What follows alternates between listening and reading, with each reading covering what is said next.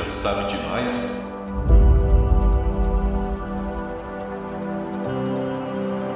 Você ainda não viu nada.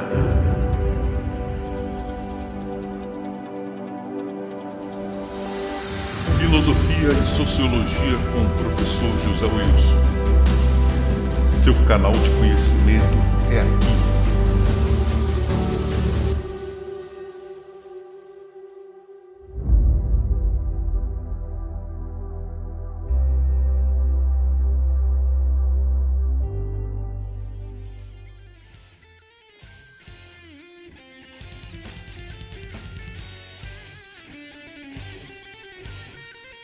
Não basta saber o que foi o AI-5, é preciso conhecer seu contexto.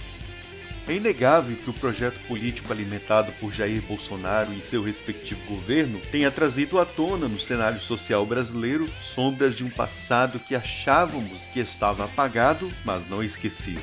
Tornou-se comum o flerte com posturas autoritárias e antidemocráticas sob a justificativa de instauração da ordem e do progresso da nação. Mais do que isso, a tendência a buscar justificativas que minimizam tais posturas ganhou espaço não só nos discursos comuns, mas também na consciência de acadêmicos, professores e historiadores. Atualmente, a sombra ressuscitada nestes discursos e consciências é o AI-5, Ato Institucional número 5, como justificativa autoritária para a resolução dos sérios problemas institucionais e políticos pelos quais passam o Brasil. De acordo com as interpretações que minimizam o debate, o AI-5 teria sido decretado dentro de uma constitucionalidade e legalidade que colocou nas mãos do presidente da República um poder acima de todos os outros poderes, inclusive da própria Constituição.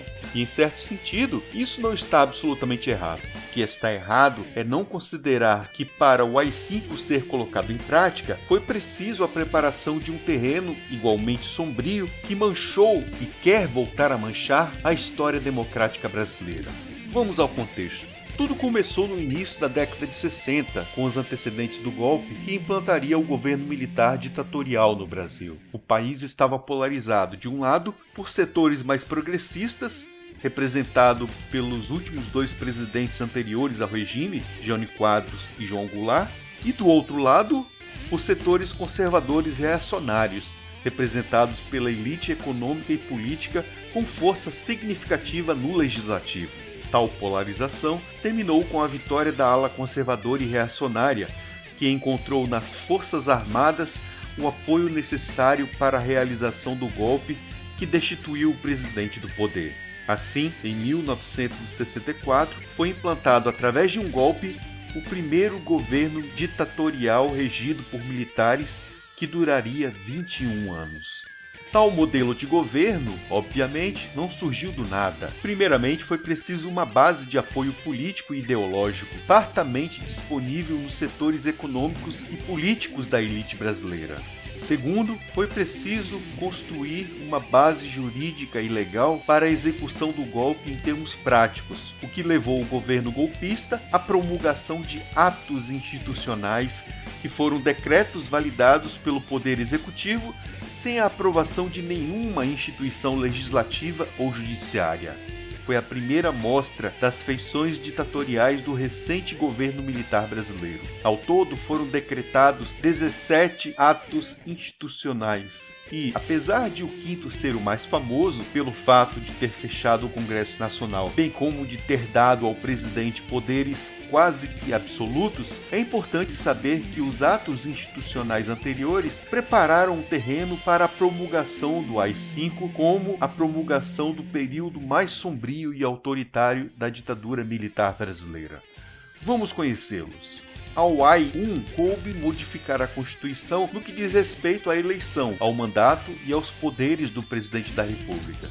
Também conferiu aos comandantes em chefe das Forças Armadas o poder de suspender direitos políticos e caçar mandatos legislativos, sem nenhum tipo de apreciação judicial destes atos. Ao AI-2 coube a continuação da manipulação da Constituição do Brasil, mas no que diz respeito ao processo legislativo, às eleições, aos poderes do presidente da República, à organização dos três poderes. Ele também suspendeu garantias de estabilidade de cidadãos que tinham cargos e funções públicas, bem como reafirmou a exclusão de qualquer tipo de apreciação judicial aos atos praticados de acordo com suas normas e atos complementares decorrentes. Ao AI3 coube dispor sobre eleições indiretas nacionais, estaduais e municipais. Permitiu que senadores e deputados federais ou estaduais com prévia licença exercessem cargos de prefeitos de capitais de estado. Também, mais uma vez, excluiu da apreciação judicial atos praticados de acordo com as suas normas e atos complementares decorrentes ao AI4, coube convocar o Congresso Nacional para discussão, votação e promulgação do projeto de Constituição apresentado pelo Presidente da República.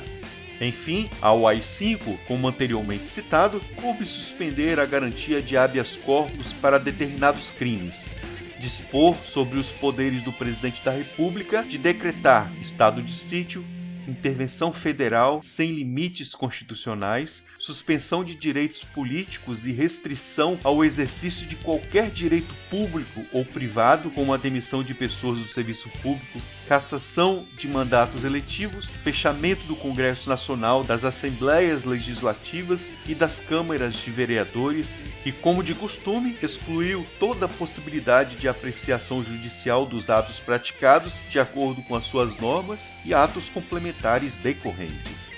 Aos atos institucionais do sexto ao décimo sétimo, menos conhecidos e explorados, couberam continuar manipulando mudanças na Constituição a respeito de matéria administrativa e eleitoral. Porém, também foram usados com o intuito de ampliar progressivamente os poderes do Executivo para praticar desapropriações, confiscos, banimento do território nacional e envio para a reserva de militares acusados de atentar contra as Forças Armadas.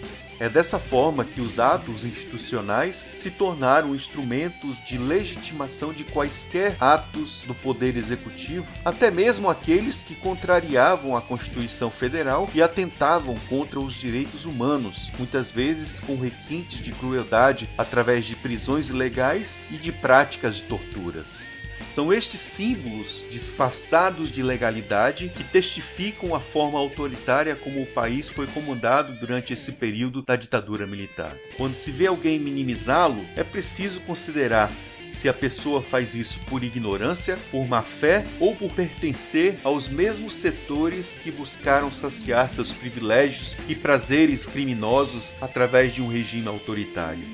Para estes, falas como eu sou a Constituição, ditas pelo atual presidente Jair Bolsonaro, bem como de suas constantes participações e omissões em manifestações que pedem a volta do AI-5 e da ditadura, pode ser tudo, menos patriotismo, menos zelo pela democracia e, sobretudo, menos caráter. Você acha que já sabe demais?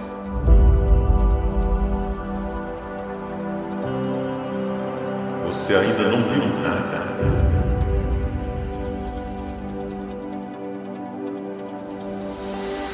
Filosofia e Sociologia com o professor José Wilson. Seu canal de conhecimento é aqui.